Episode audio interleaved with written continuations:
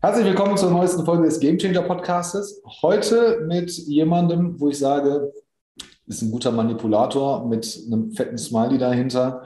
So ein paar Anekdoten von James Bond oder Geheimagenten kann er uns vielleicht auch mal mitteilen. Ich benutze ihn gerne in meinen Anekdoten oder meinen Geschichten als ähm, denjenigen von, von der eine Ahnung von Nachrichtendiensten hat. Aber eigentlich ist er heute da, um uns zu erklären, was Social Engineering ist, wie man Menschen manipuliert und was ein Pentest ist und wie er daraus ein Businessmodell geschaffen hat. Aber bevor ich mich in, ähm, in irgendwelche Dinge reite, die ich später bereue und irgendwelche Polizisten vor meiner Tür stehen, hier ist er. Michael Willer, genannt Mike.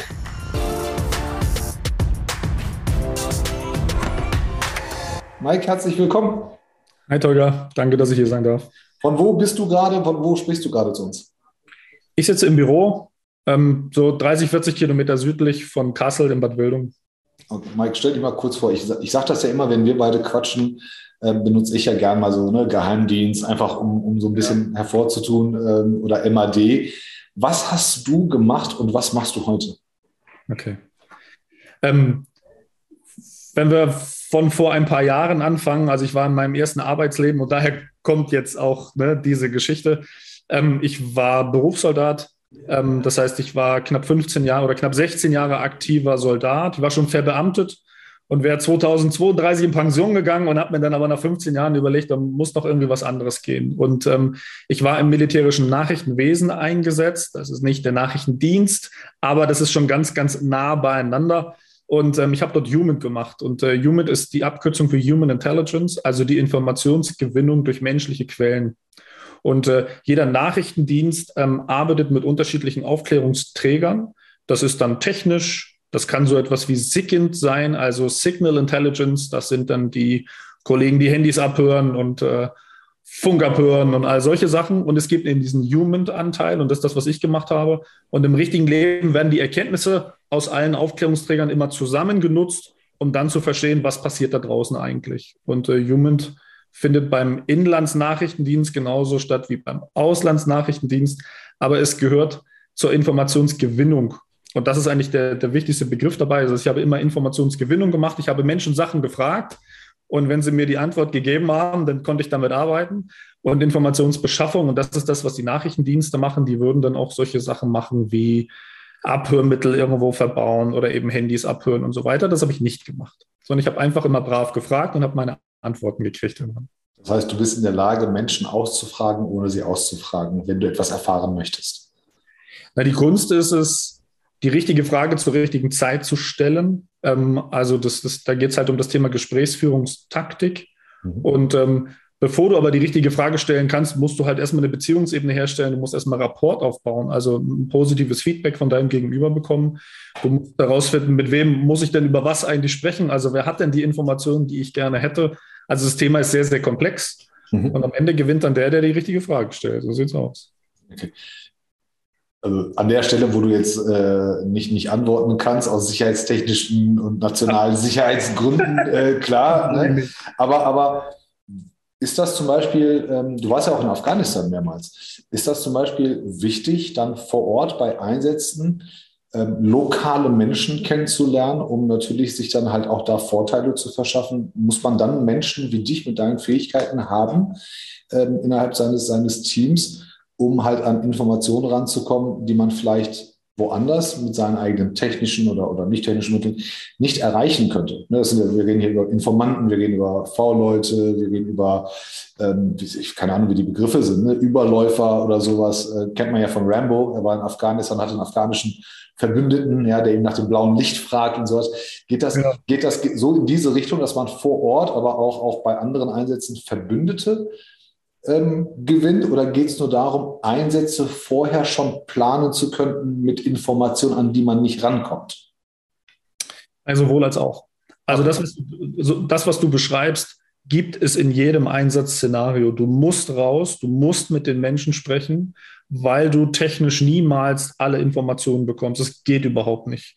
So, das heißt, es wird immer Menschen geben, die im Human machen. Das heißt, die versuchen dann, also wir haben sie Quellen genannt, ne, also Kontakte, die du dann triffst, ein, ein Netzwerk, was du dir aufbaust und die Quellen, die du dann triffst, ähm, die führst du sorgst dann dafür, dass es denen möglichst lange natürlich auch gut geht. Das ist natürlich das Ziel. Also Quellenschutz ist ein ganz, ganz wichtiges Ziel oder ein ganz, ganz, ganz wichtiges Thema. Und ähm, ja, dann ist es die, die Kunst, die Quellen, also diese Menschen zu finden, die dir die Informationen geben, die in meinem Fall halt das Militär benötigt, um zu verstehen, was passiert da draußen eigentlich. Was macht ein Land, ähm, einen, einen, einen Bereich, einen Raum, eine Lage eigentlich instabil?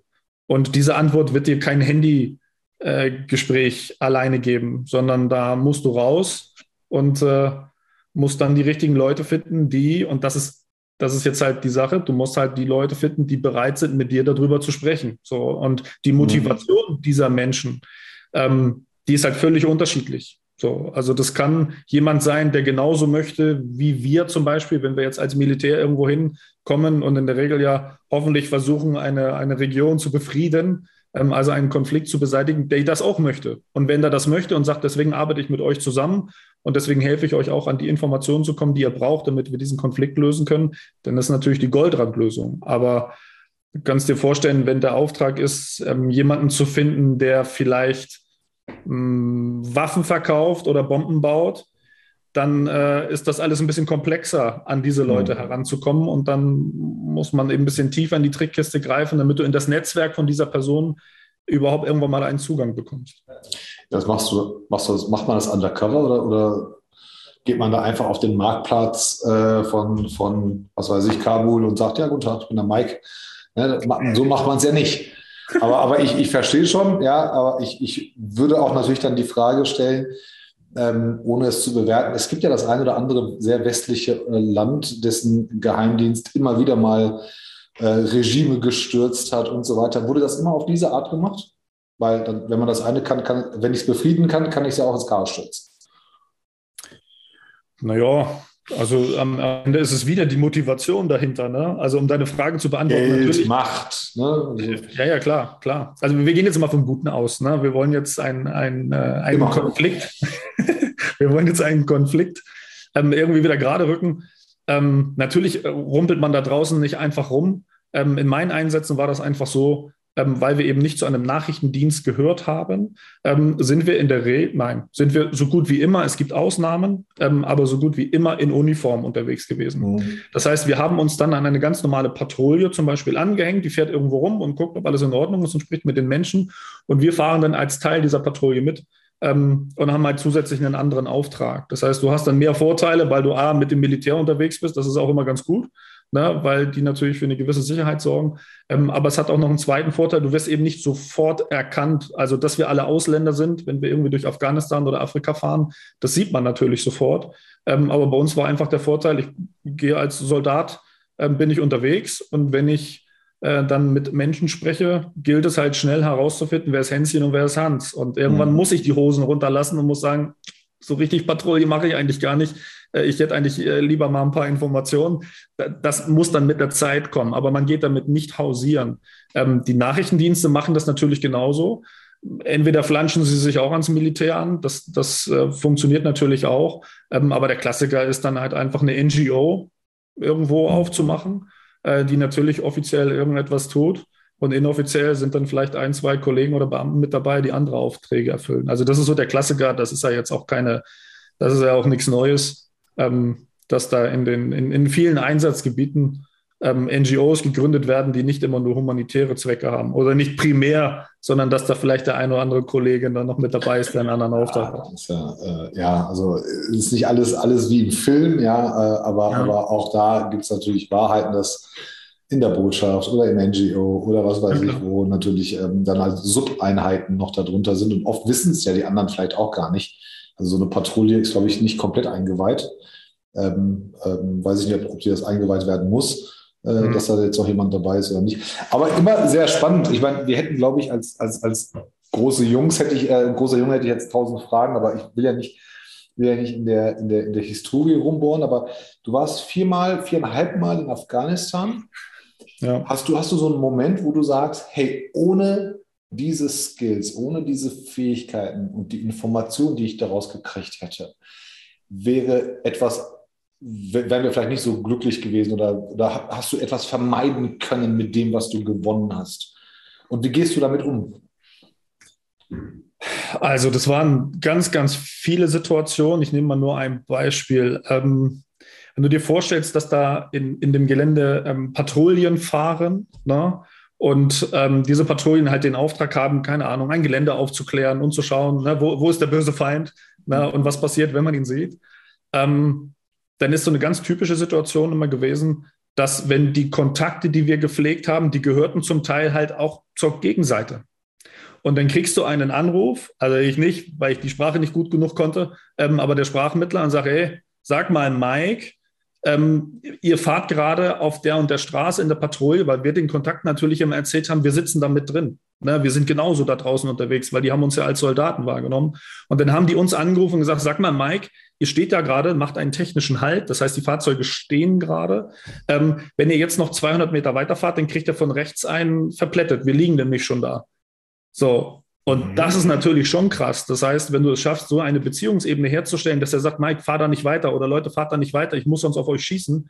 Ähm, sag mal deinem Chef, er soll umdrehen. Dann haben wir halt die Möglichkeit gehabt, über Funk tatsächlich da draußen hinzufunken und zu sagen, passt auf, fahrt 200 Meter weiter und ihr kriegt von rechts, äh, fahrt ihr in den Hinterhalt. So. Und das fühlt sich, muss ich sagen, gut an, weil du mal weg von diesem großen Ziel, was so ein Auftrag, ob jetzt mhm. wo auch immer auf der Welt bringt, ist dieses, dieses Force Protection, also die eigenen Kräfte zu schützen, das hat mir persönlich immer das, das beste Gefühl gegeben, weil du dann, dann du merkst sofort den Impact ne? und du weißt, dass das, was du da draußen aufgebaut hast, ähm, jetzt sofort, morgen vielleicht sogar jetzt sofort, vielleicht irgendwie sogar ein Menschenleben rettet. Ne?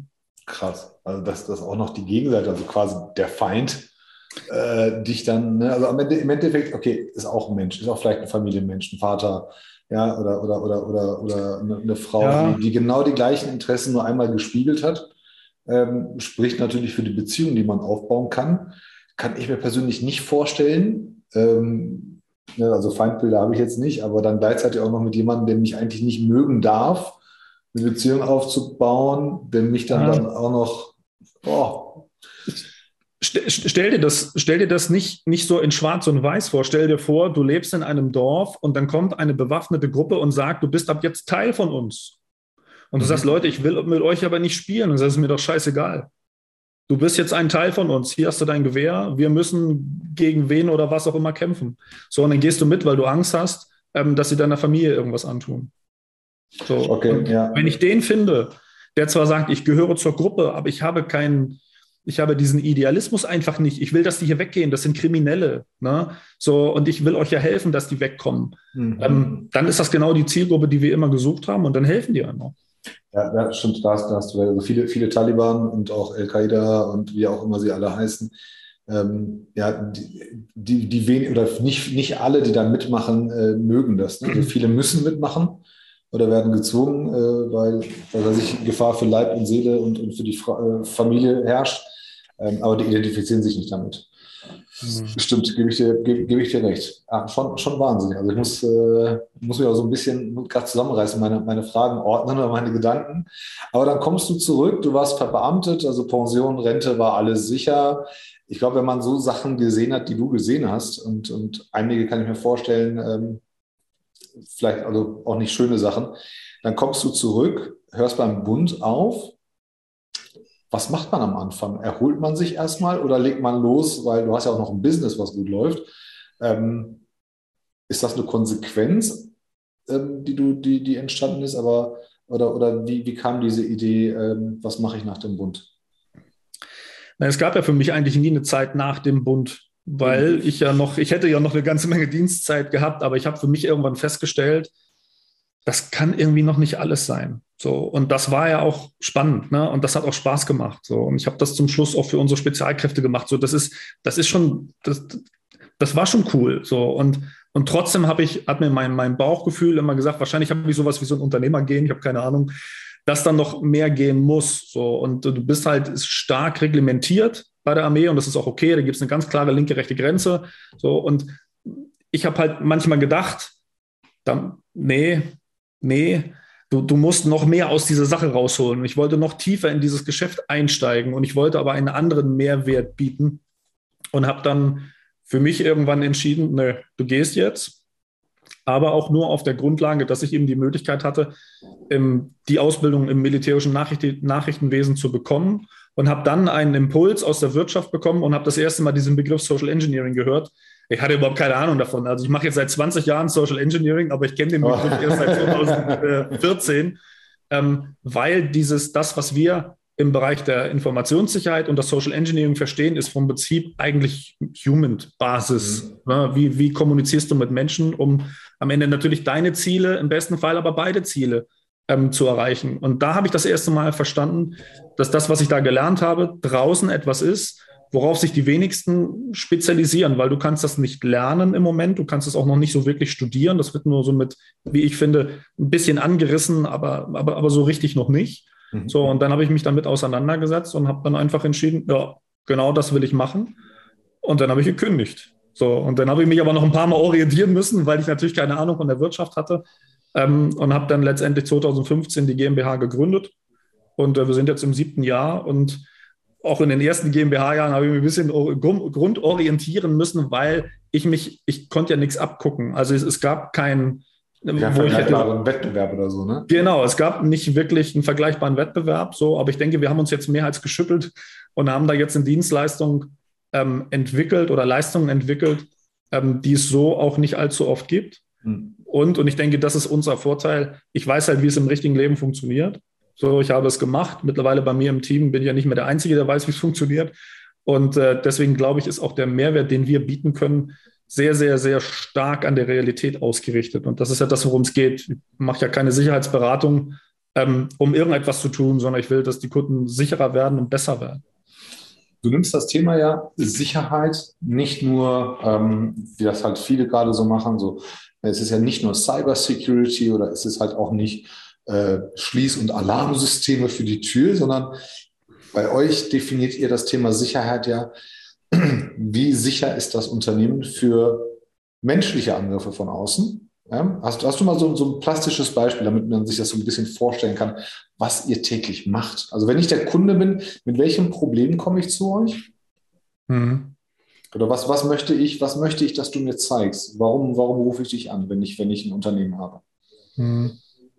Also du rufst mich an, wenn du verstanden hast, dass man das Problem Mensch, und wir sind keine Probleme, das möchte ich nochmal vorweg sagen. Es wird immer zu schnell von, von, von Sicherheitsfaktor oder Problem hm, ja. und Risikofaktor Mensch gesprochen. So, das ist Quatsch. Aber ähm, vom Prinzip besteht jedes Sicherheitskonzept aus so drei großen Bausteinen. Und ein Baustein ist halt die Technik.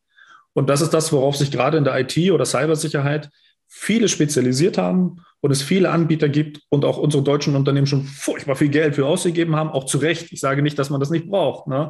aber es ist eben ein Baustein. Und ein zweiter Baustein ähm, ist vom Prinzip die ganze organisatorische Sicherheit, ist genauso wichtig. Ich will das gar nicht negativ bewerten. Aber der dritte ist der Faktor Mensch. Und äh, der Mensch wird immer dann zum Angriffsziel, wenn der Angreifer feststellt, dass die Technik oder das organisatorische Sicherheitskonzept einfach zu stark sind. Und dann wird der Mensch dazu genutzt, Technik und organisatorisch einfach auszuhebeln. Und das einfachste Beispiel ist die E-Mail. Warum funktioniert eine gute Phishing-E-Mail? Und warum immer macht man noch. das überhaupt?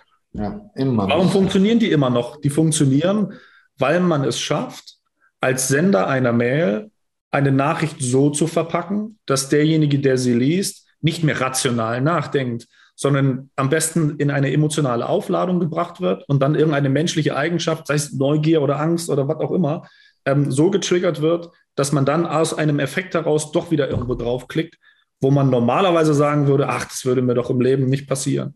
Und das ist, das ist vom Prinzip unser Kerngeschäft. Ich zeige auf, wie Menschen von außen so manipuliert werden, dass sie nicht mehr in ihrem eigenen Sinne handeln und somit das Sicherheitskonzept aushebeln, wofür andere Unternehmen oder wofür die Unternehmen sehr, sehr viel Geld bezahlen. Also du, ihr schafft es, ähm, mir zu sagen, welcher meiner Mitarbeiter oder, oder in welcher Abteilung ich gerade in Anführungsstrichen Schwachpunkte habe und vielleicht verletzlich und angreifbar bin und versuche dann an die Informationen ranzukommen, um dann meine Organisation auszuhöhlen, zu manipulieren, meine, meine Cybersecurity anzugreifen und so weiter. Ist, ist, ist, das, ist das dieser sogenannte Pen-Test, der Penetration-Test? Ähm, ja, das ist ein Pen-Test, also eine Angriffssimulation, aber ähm, das Ergebnis eines Pentests wird immer anonymisiert dargestellt. Also ich würde dir als Unternehmer niemals sagen, äh, der, der Mitarbeiter A, B und C haben schlecht reagiert. Ja, so und jetzt, ne, sondern das machen wir gar nicht, sondern der Unternehmer bekommt ähm, einen anonymisierten Überblick darüber, wie viele Menschen in seinem Unternehmen haben ähm, auf bestimmte Mails geklickt. So, je nachdem, wie groß das Unternehmen ist, kann man das schon so ein bisschen auf Standorte oder Abteilungen oder was auch immer so ein bisschen eingrenzen, damit man daraus ableiten kann, was müssen wir jetzt noch tun und wen müssen wir vielleicht wie trainieren, damit diese, wir nennen es jetzt mal Klickrate, damit die sinkt.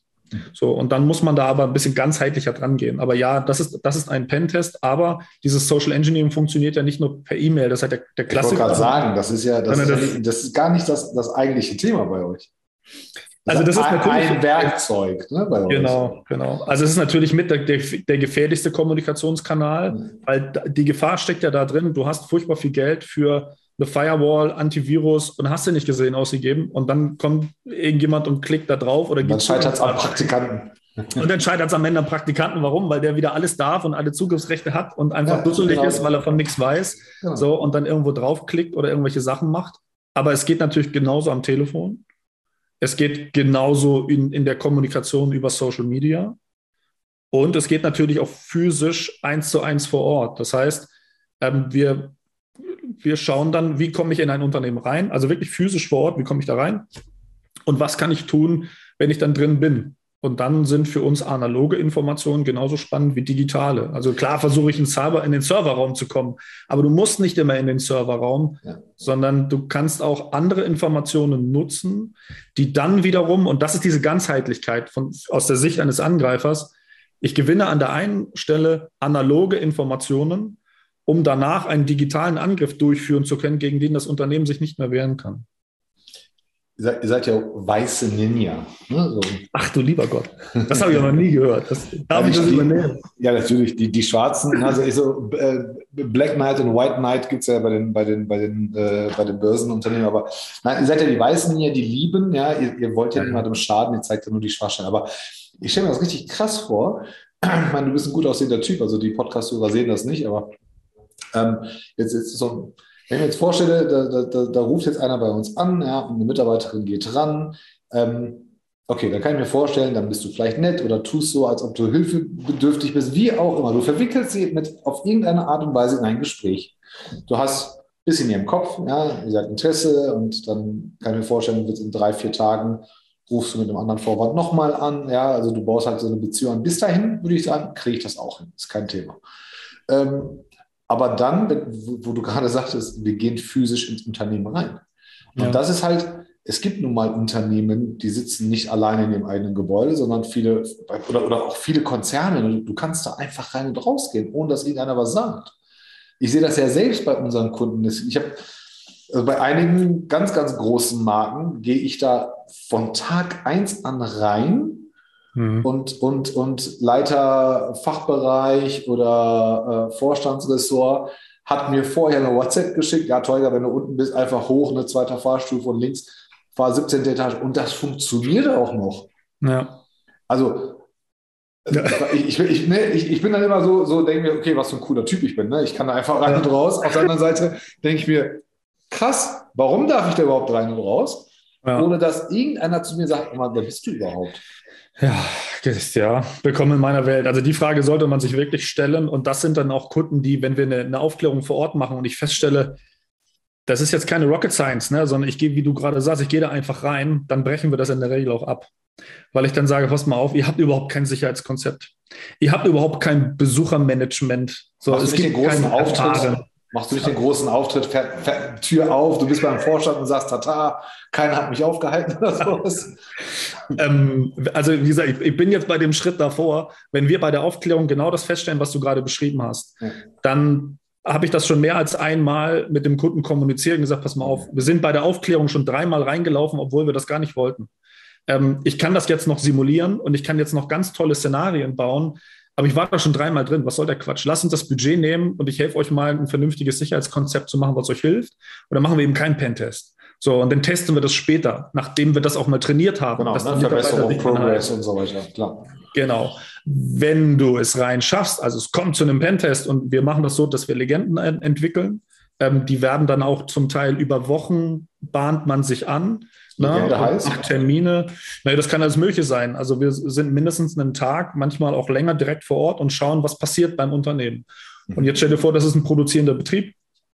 Da gehen Waren rein, da gehen Waren raus. Ähm, du hast Wartungsdienste, du hast Lieferanten und so weiter. Wir dokumentieren das alles. Wir gucken uns das an und überlegen uns dann, können wir uns für den einen oder anderen ausgeben, weil der eh schon rein und raus läuft und machen kann, was er will. Und dann haben wir einen, einen sehr großen Fundus an Kleidung und bauen dann Ausweise nach, die wir einfach aus der Ferne abfotografieren oder heimlich abfotografieren.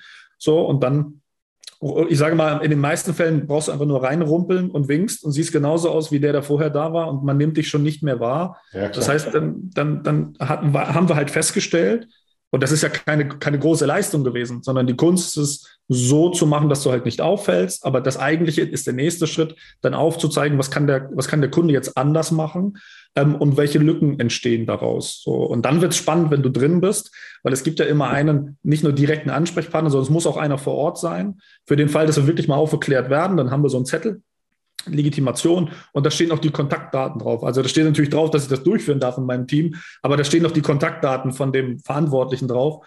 Und wir haben uns das so als, naja, so zum guten Ton gemacht. Das Ziel muss es sein, den natürlich an seinem Platz zu besuchen. Also das ah. ist so, und das ist bis jetzt auch immer, immer so passiert. So, das heißt, okay. das erste, das, das Gespräch nach dem Pentest, also dieses Debriefing, findet in der Regel dann in irgendeinem Besprechungsraum drin statt, weil man eh schon mit allen Pentestern drin ist. Und dann, dann wird halt direkt schon darüber gesprochen, was ist passiert, was ist uns aufgefallen und, äh, und dann geht man ins Reporting. Und, sind die sauer? Sind die sauer oder sind die enttäuscht? Oder, oder, oder, oder denken die, oh cool, die Jungs haben es ja richtig drauf. Das, das kommt darauf an, wer das beauftragt. Also wenn du dir vorstellst, und das hat man. Darf das denn beauftragen? Also, also, also es gibt so ein paar Stellen. So, ja, klar. Ja, also Vorstand, na klar. In der Regel wird das, wird das sehr angeleitet durch die IT oder durch die physische Sicherheit. Wenn es einen Betriebsrat gibt, dann muss der Bescheid wissen. So, also Echt? der muss dann, ja, das ist besser. So, weil es geht ja auch um den Menschen. So, das ist immer, das ist immer gesünder, ähm, wenn der mit dabei ist. Aber bei uns war der Betriebsrat noch nie ein Showstopper weil ich erklären kann, es wird niemand diskreditiert, sondern wir wollen am Ende ja die Mitarbeitenden schützen und ihnen Handlungsempfehlungen geben, dass sie mhm. sicherer und besser arbeiten können. Ähm, aber kannst dir vorstellen, wenn ein Vorstand sagt, ich will das jetzt mal machen und es gibt einen Leiter physische Sicherheit, dass der nicht amused ist und mein bester Kumpel wird, das ist Berufsrisiko. Ich, ich kann es nicht ändern. So, ich kann dann immer wieder nur sagen, und es ist meistens auch so, es ist ganz oft nicht das Sicherheitskonzept sondern es liegt einfach daran, dass die Mitarbeitenden nicht sensibilisiert sind. Mhm. Und wir nutzen die dann aus, um das Konzept auszuhebeln. Aber es ist dann egal, weil da, da kommt wirklich der Faktor Mensch. Ich kann dann zehnmal sagen, es ist eigentlich nicht ihre Schuld, aber er hört das dann nicht mehr, weil er gerade vorgeführt wurde. So, aber ich.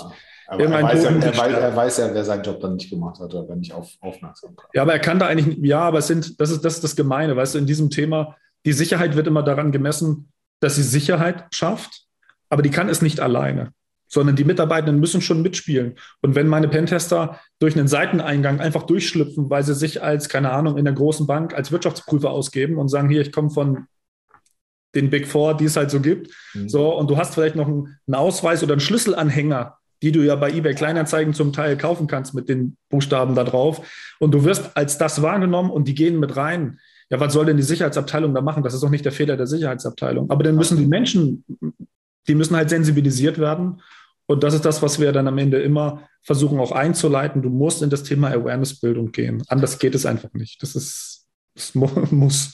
Okay, das, das heißt, ihr, ihr macht euch vorher schon Gedanken. Ihr analysiert, ihr beobachtet, Klar. versucht, versucht Muster ähm, zu, zu erkennen, wo, wo Schwachpunkte sein können, greift dann da rein, verkleidet, anonymisiert, was wie auch immer. Also ihr passt euch halt an, damit ihr nicht auffallt.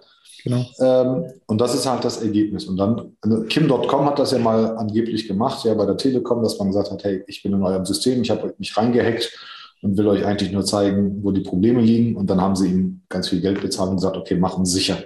So, so ähnlich ist das ja. Also ihr habt aber halt vorher schon das, den Auftrag, dass das, den Stresstest für die Sicherheit zu machen. Und ähm, geht natürlich über diese drei Faktoren, Organisation, IT und Mensch und können sagen, da und da und da sind die, sind die Sachen, also angefangen von Phishing-E-Mails über, über physisch vor Ort sein.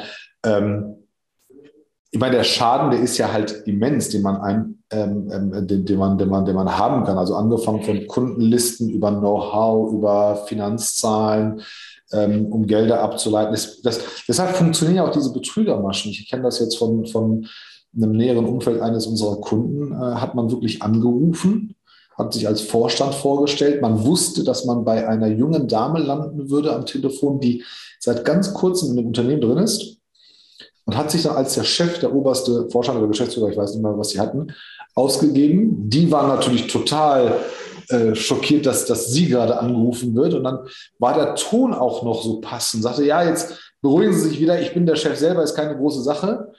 Ähm, und, und die haben sich irgendwie, irgendwie Gutscheincodes für, für Guthabenskarten oder so rüber schicken lassen, weil er sagte, ich bin da und da und die wollen nur das und das.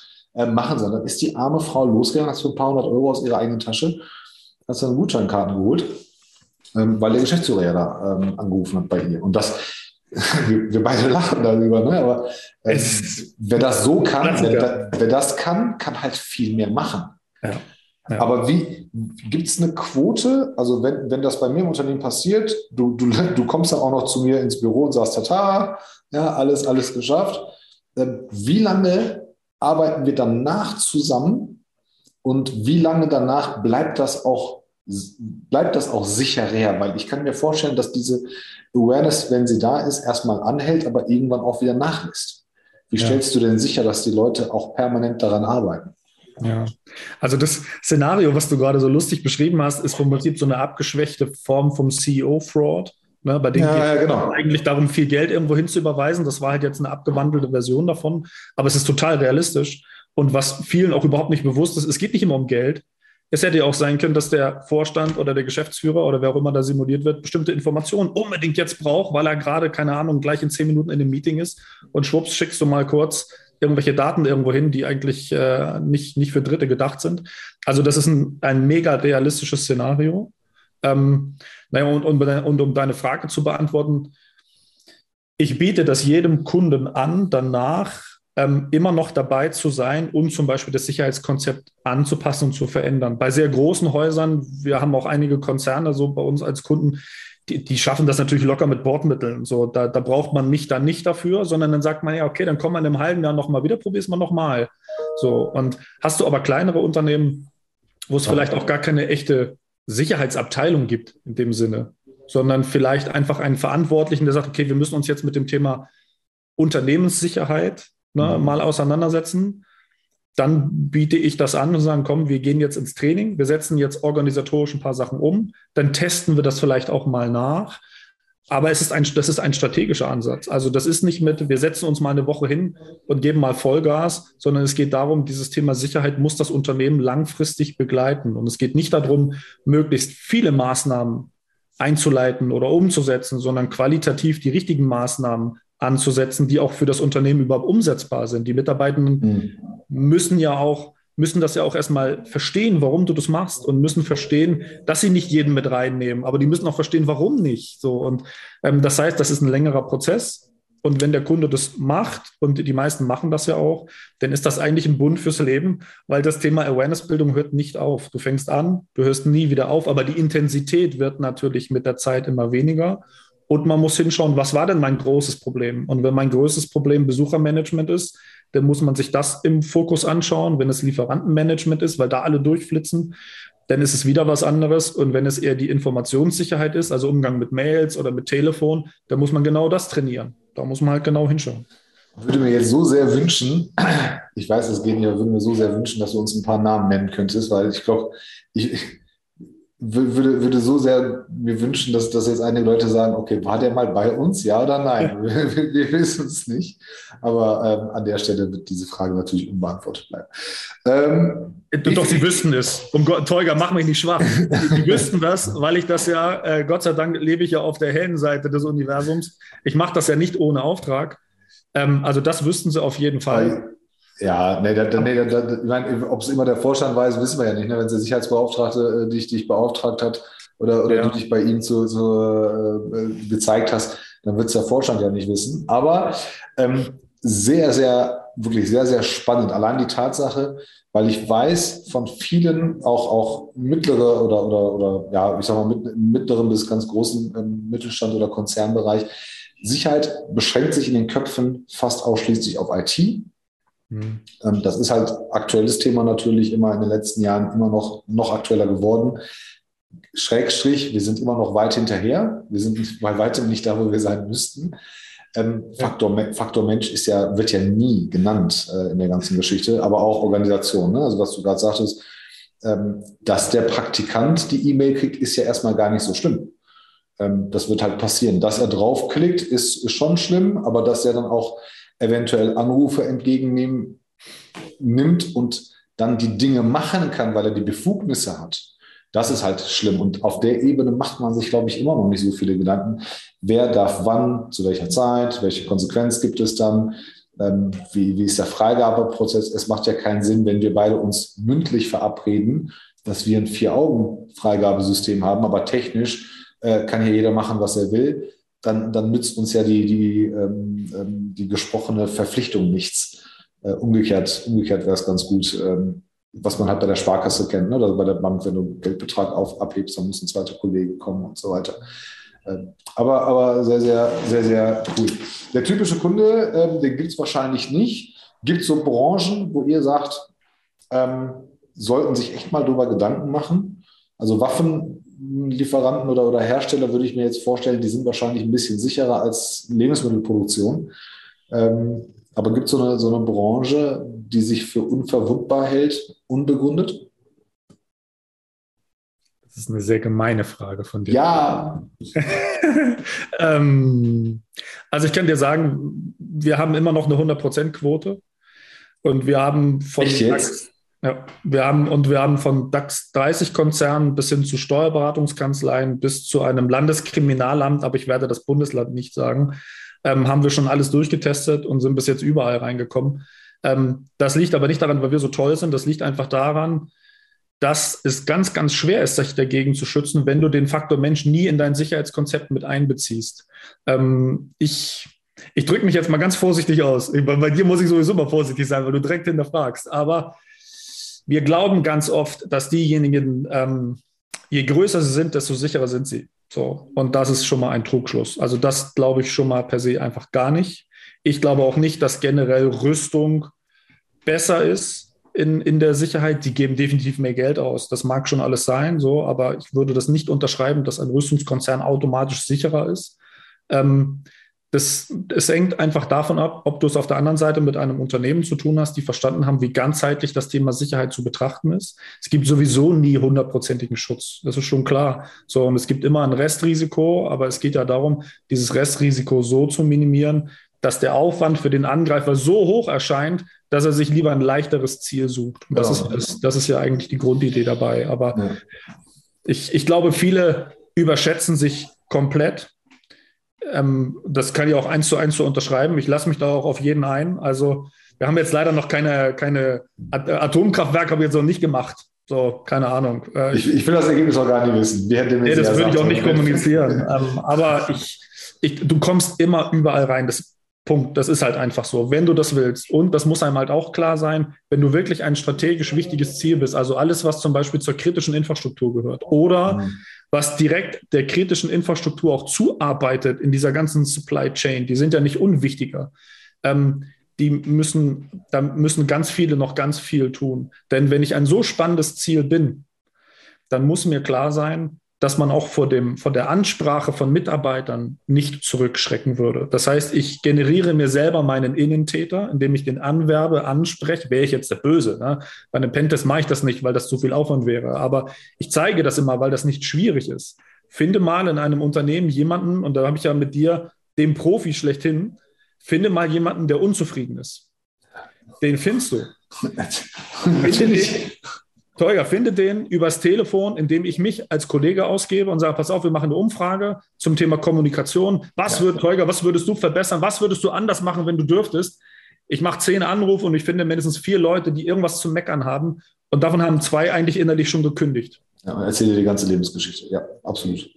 Ja, gebe, gebe ich dir absolut recht. Und ähm, ich stimme dir auch zu. Meine Erfahrung oder, oder mein Tipp wäre jetzt auch, je größer und je selbstsicherer, desto unsicherer sind die Unternehmen. Ich kenne im kleinen bis mittleren Mittelstand kenne ich auch, auch, ich sage jetzt mal Fördner, ja, die sind so hartnäckig, ne, und die, wen, wen willst du besuchen, warum, wieso, weshalb, was für ein Kennzeichen ist das dein Auto, ja, nein, äh, zeig mir deinen Impfausweis, der hat schon sehr viel von mir erfahren, bevor ich reinkomme.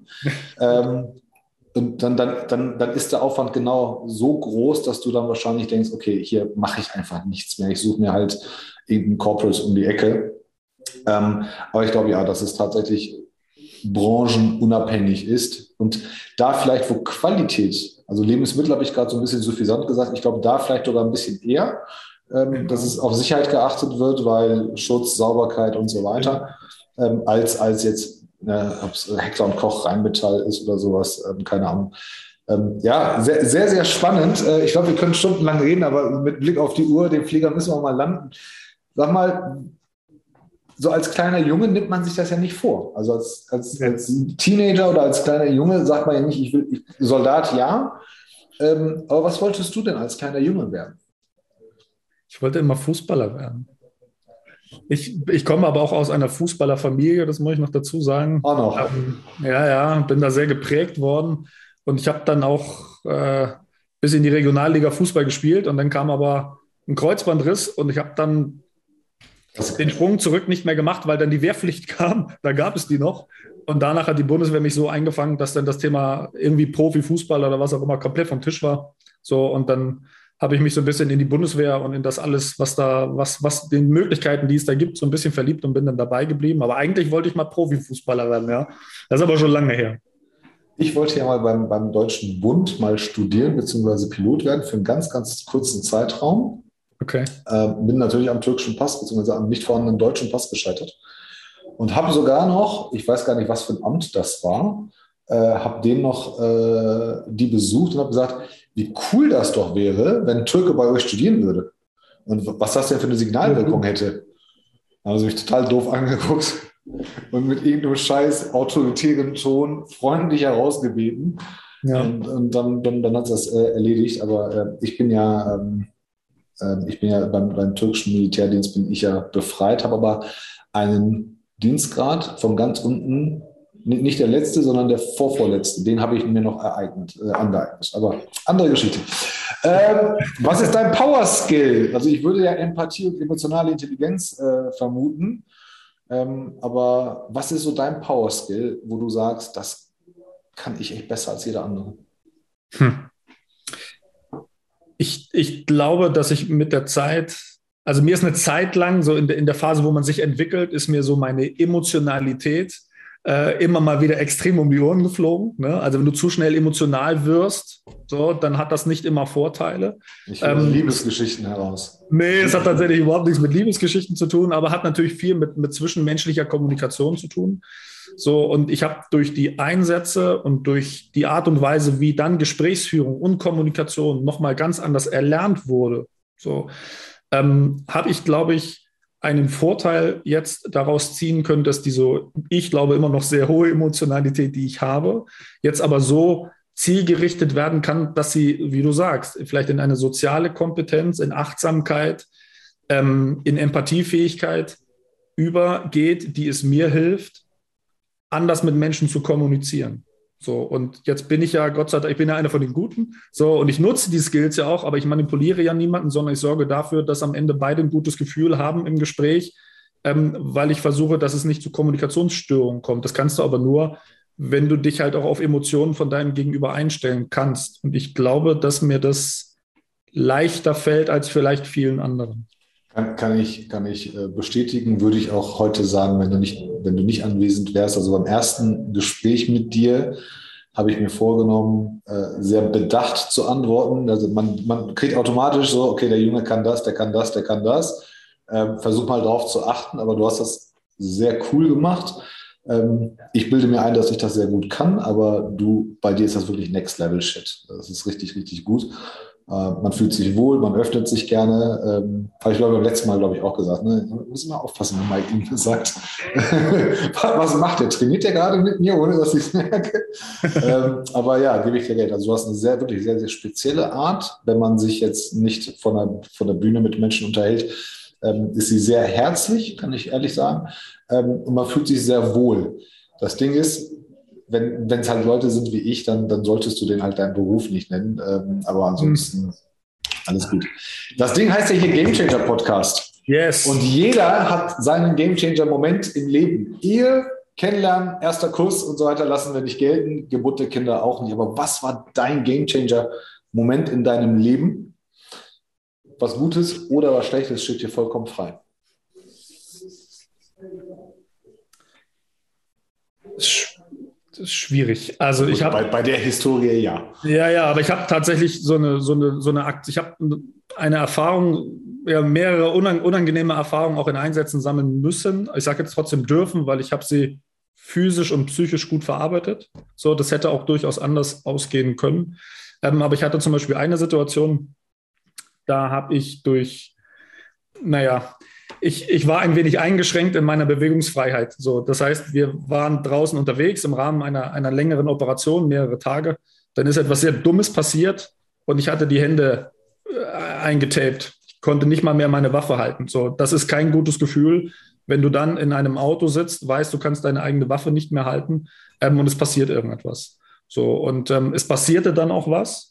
So, und wir sind dann in einen, nannte sich TIC, also Troops in Contact, das heißt in einen Hinterhalt gefahren und überall rumst und knallt und, und, und passieren halt Dinge. Und ich kann nur noch aus dem Fenster gucken und denke mir die ganze Zeit, wenn jetzt alle absitzen, ne, wenn jetzt alle aus dem Auto rausgehen, dann musst du dich irgendwie in den Griff kriegen, dass die Finger doch wieder funktionieren, weil ich kann ja nicht mal mein, ich kann nicht mal mein Gewehr halten.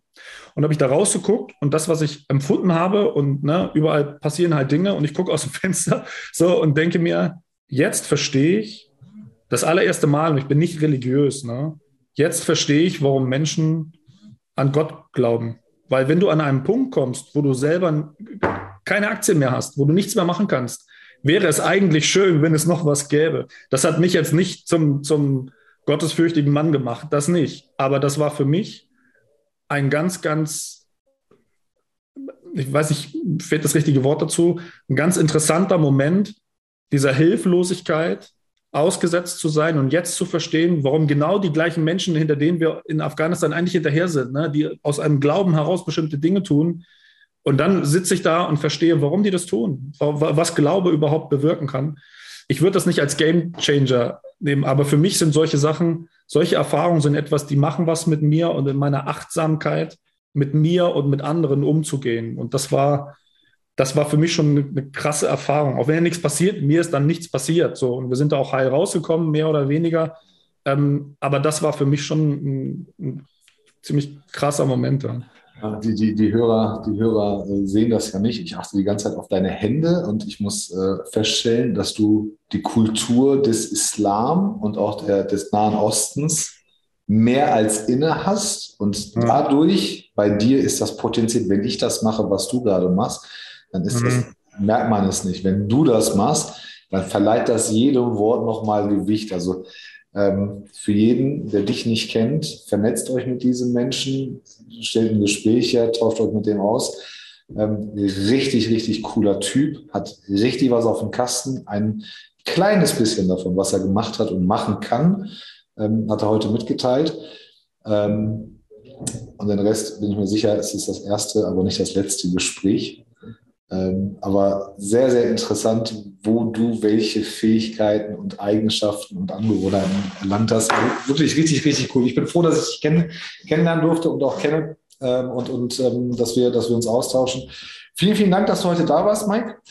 Ich habe einen sehr guten Freund, den Andreas Wiener. Mit seiner, in seiner Manier verabschieden wir uns immer in allen Formaten. Und der Andreas hat mir irgendwann mal beigebracht, haben wir gesagt, jeder Gast sollte sagen dürfen, was er möchte, außer Danke für die Einladung. Die letzten Worte gehören dir und für alle anderen. Danke fürs Zuhören. Lasst mir gerne einen Kommentar da und bis zum nächsten Mal.